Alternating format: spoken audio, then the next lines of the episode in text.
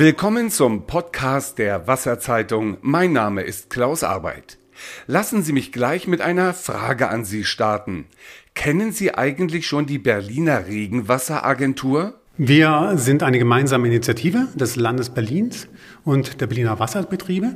Die Regenwasseragentur gibt es seit Mai 2018. Unsere Aufgabe ist es, über das Thema dezentrale Regenwasserbewirtschaftung oder manche sprechen auch von Schwammstadt zu sensibilisieren, also darauf aufmerksam zu machen, deutlich zu machen, warum das wichtig ist, zu informieren, welche Maßnahmen dahinter stecken, also Gründächer, Fassadenbegrünung, Entsiegelung von Flächen, Versickerungsmaßnahmen und ähm, all denjenigen, die sozusagen auf das Thema aufspringen möchten, ja, also sie dafür zu begeistern und dann ihnen eben auch das an die Hand zu geben, was sie brauchen, um auch selber in die Umsetzung zu kommen. Sagt Öffentlichkeitsarbeiter Wolfram Schroff von der Berliner Regenwasseragentur. Für die Brandenburger Wasserzeitung haben wir ihn kürzlich getroffen, um vom Konzept der Schwammstadt zu erfahren. In wenigen Minuten mehr dazu. Zunächst wollen wir uns jedoch dem Wunsch der Bundesregierung widmen, in Städten und Dörfern über öffentliche Brunnen mehr Zugang zu erfrischendem Trinkwasser zu gewährleisten. Das Echo auf dieses lobenswerte Ansinnen ist in den Brandenburger Rathäusern, diplomatisch formuliert, eher verhalten. Auf unsere Anfragen teilte man uns einerseits ungeteilte Zustimmung mit, wenn es um den Klimaschutzaspekt dieser Pläne geht. Weniger Plastikmüll, weil weniger gekaufte Wasserflaschen, insgesamt weniger CO2-Ausstoß etc. pp. Gute Sache. Andererseits herrscht große Zurückhaltung, wenn man sich die erwartbaren Kosten vor Augen führt. Und dann verweisen die Rathäuser vorzugsweise an ihre Spezialisten fürs Thema Wasser, die kommunalen Zweckverbände, an die sich die Aufforderung der Bundesregierung jedoch gar nicht richtete. Kann sich Andi Tierbach, Geschäftsführer des Wasser- und Abwasserverbandes Wittstock, noch daran erinnern, was er anfangs über die Trinkbrunnenpläne dachte? Wer soll das bezahlen? Ja. War mein erster Gedanke tatsächlich, ja. In Ihrem Betriebsgebiet wird ja ein Trinkwasserbrunnen errichtet. Wie sah dieser Entscheidungsprozess aus? Wie sind Sie in die Verbandsversammlung gegangen? Wie haben Sie das vorgestellt? Ich bin mit gemischten Gefühlen tatsächlich da reingegangen. Ähm, auf der einen Seite muss man natürlich die gesetzlichen Grundlagen eruieren, gucken, äh, was müssen wir tun, äh, was können wir vielleicht auch tun oder was sollen wir tun. Letztendlich sind es die Kommunen aus meiner Sicht, die dafür zuständig sind, nicht die Wasserversorger, schon gar nicht die Verbände, die letztendlich letztendlich auch das Wasser, was da fließt oder die Kosten in Gebühren umlegen müssen. Wir haben eine sehr kontroverse Diskussion in der Verbandsversammlung gehabt. Es war, gab natürlich sehr viele positive Argumente. In den südeuropäischen Ländern ist das Standard, gang und gäbe. Da hat man schon seit vielen, vielen Jahrzehnten warmes Klima.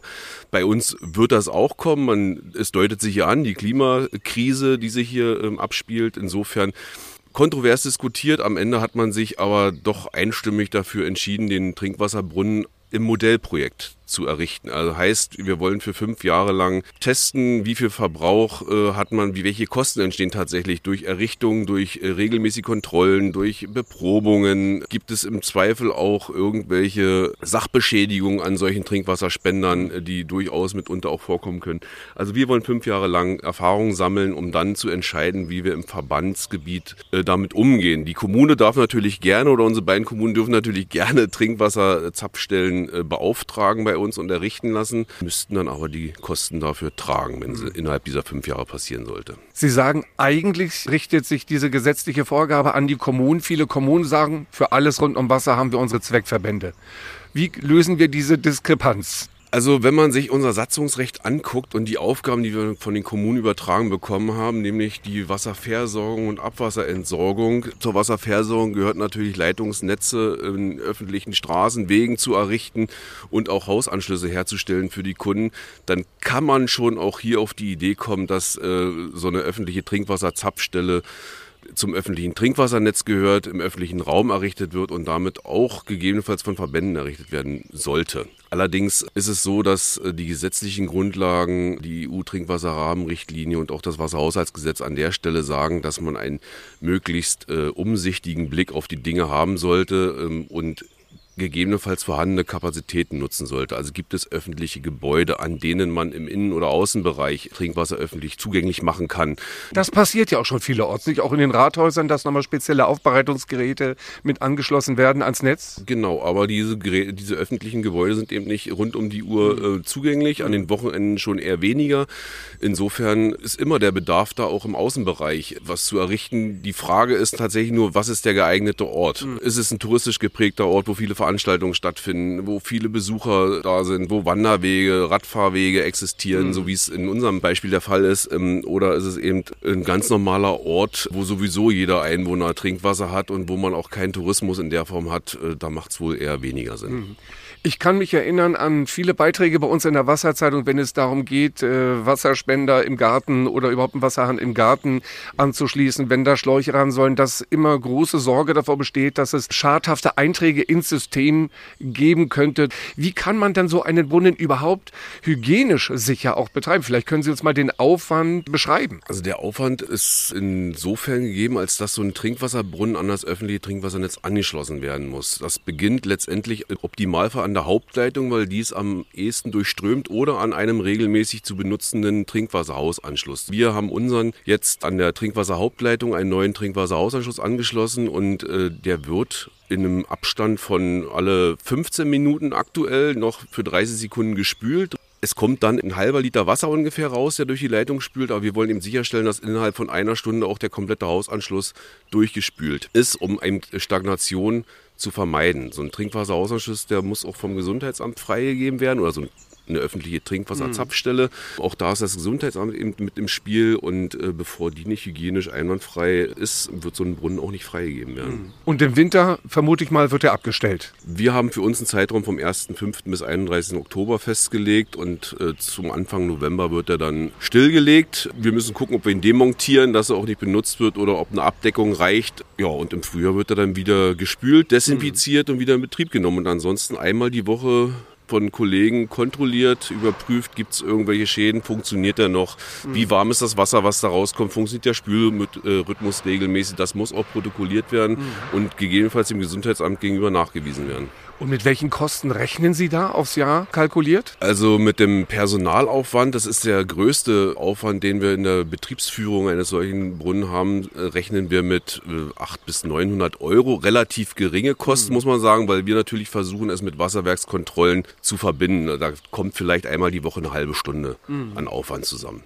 Auch bei Ihnen merkt man jetzt so die große Leidenschaft fehlt da, wie bei dem Thema. Wäre zum einen diese Diskussion anders verlaufen, wenn Sie hätten sagen können, da gibt es tolle Fördermittel vom Bund und Land? Da wäre die Sache natürlich schon ein bisschen anders. Äh, der Wasserverbrauch, äh, mit dem wir rechnen an so einer Anlage, das sind 40 bis 50 Kubikmeter im Jahr. Hm. Vielleicht überraschen uns auch die Nutzer und wir werden mit einmal 100 Kubikmeter Wasser da durchlaufen lassen. Aber das Wasser ist äh, wertvolles Gut, gar keine Frage, aber das sind die geringsten Kosten, die wir mhm. damit haben. Die meisten Kosten kommen eben durch die Errichtung. Wir kalkulieren im Moment, wir sind noch nicht ganz durch mit der Errichtung, aber wir werden bei 15.000 bis 17.000 Euro an Errichtungskosten, reine Errichtungskosten landen. Das geht von der Armatur los, die circa 10.000 Euro kostet, Trinkwasserzählerschacht, wir brauchen Abwasseranschluss, wo das Spülwasser am Ende mhm. landet.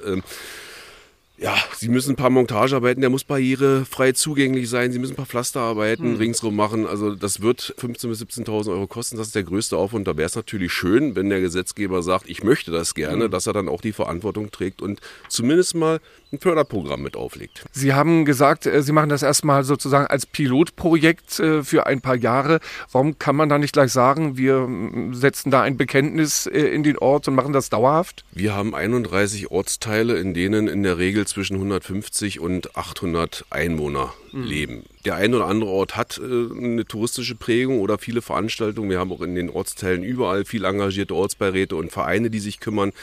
Aber wir werden als kleiner Verband mit 18.000 Einwohnern insgesamt nicht in jeden der 31 Ortsteile jeweils mhm. so einen mhm. Brunnen stellen können. Wenn man das jetzt mal hochrechnet mit 15.000 Euro, dann sind wir ja ganz schnell bei 450.000 Euro, die nur die Errichtung von solchen Trinkwasserbrunnen kosten würde. Mhm. Ähm, insofern sind uns da als Verband auch Grenzen gesetzt. Haben Sie auch Sorge, Sorge, dass grundsätzlich die Aufgaben von Zweckverbänden hier aufgeweicht werden? Sie haben ja auch nochmal gesagt, wir sind dafür zuständig, hochqualitatives Trinkwasser zu liefern, das Abwasser umweltgerecht, nachhaltig irgendwie zu reinigen. Jetzt kommen diese Brunnen mit dazu. Gibt es da auch eine Sorge in der Verbandsversammlung oder bei Ihnen, dass man auch durch den Klimawandel, durch die Herausforderungen, die es da gibt, den Zweckverbänden mehr auflädt, Sie merken, wie, wie, ich, wie ich ein bisschen Keine zögere. Kleine, kleine Denkpause. Mhm. Ja, einerseits äh, wird den Verbänden da eine Aufgabe auferlegt, für die die Verbände aus meiner Sicht tatsächlich nicht zuständig sind. Mhm.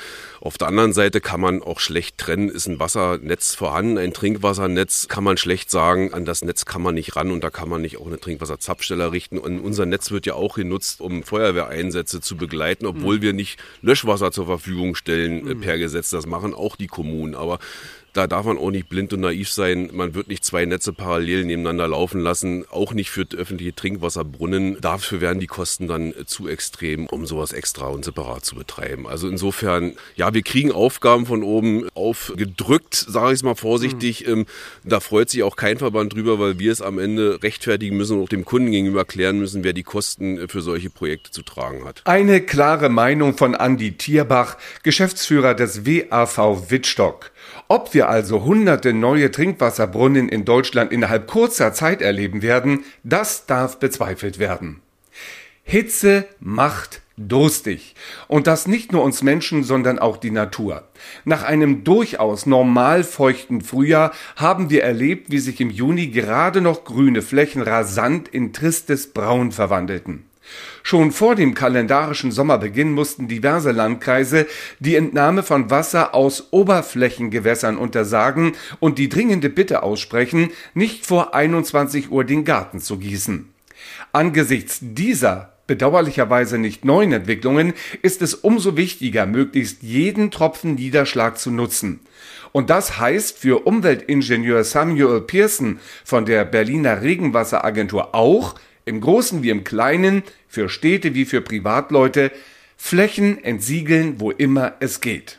Auf jeden Fall, genau. Wir müssen einfach diese wichtigen Bodenfunktionen, die der Boden hat, die müssen wir wieder hergeben. Weil natürlich ist versiegelte Fläche ist nicht nur keine Fläche, in der, von der das Regenwasser ableitet, heißt zu der Kanalisation, sondern es ist auch eine Fläche, von der weniger verdunstet. Es ist eine Fläche, in der Habitatstrukturen genommen werden. Und das ist einfach essentiell, weil man muss auch sagen, wir haben natürlich in den Städten nicht nur einen Mangel an Wasser, das heißt, wir brauchen natürlich mehr Verdunstung. Vor allem haben wir in Städten oder in urbanen an Regionen im Allgemeinen einfach auch ein Hitzeproblem. Und das wird sich in Zukunft tendenziell verstärken. Und versiegelte Flächen verstärken das Ganze. Und dem müssen wir auch Herr werden, weil einfach diese versiegelten Strukturen speichern einfach viel Energie, erwärmen sich und geben dann auch noch eine lange Zeit Wärme ab. Bei unversiegelten Flächen, erstens hitzen die sich nicht so sehr auf und sie kühlen dann schnell ab und haben eine gegenteilige Wirkung. Das mhm. heißt, diese Flächen kühlen dann. Mehr Tipps von Samuel Pearson von der Berliner Regenwasseragentur zum grün-blauen Umbau ihres Grundstückes bekommen Sie in unserem Podcast WZ das Gespräch, der jetzt ebenfalls online bereitsteht. Und der eingangs zitierte Wolfram Schoff stellt Ihnen die Regenwasseragentur und ihre Bemühungen darin auch noch etwas genauer vor. Wie sich Aspekte des Prinzips Schwammstadt auf ihr Grundstück anwenden lassen, veranschaulicht zudem die neue Ausgabe der Brandenburger Wasserzeitung. Wenn diese bei Ihnen nicht im Briefkasten steckte, dann empfehle ich Ihnen unsere E-Paper unter www.wasserzeitung.info slash e-paper. Dort finden Sie die Ausgaben der DNWAP Königs Wusterhausen und der LWG Cottbus. Auch auf unserem Instagram-Kanal geben wir immer wieder hilfreiche Tipps. Soweit unser neuer Podcast. Ich wünsche Ihnen einen stressfreien, angenehmen Sommer. Ihr Klaus Arbeit.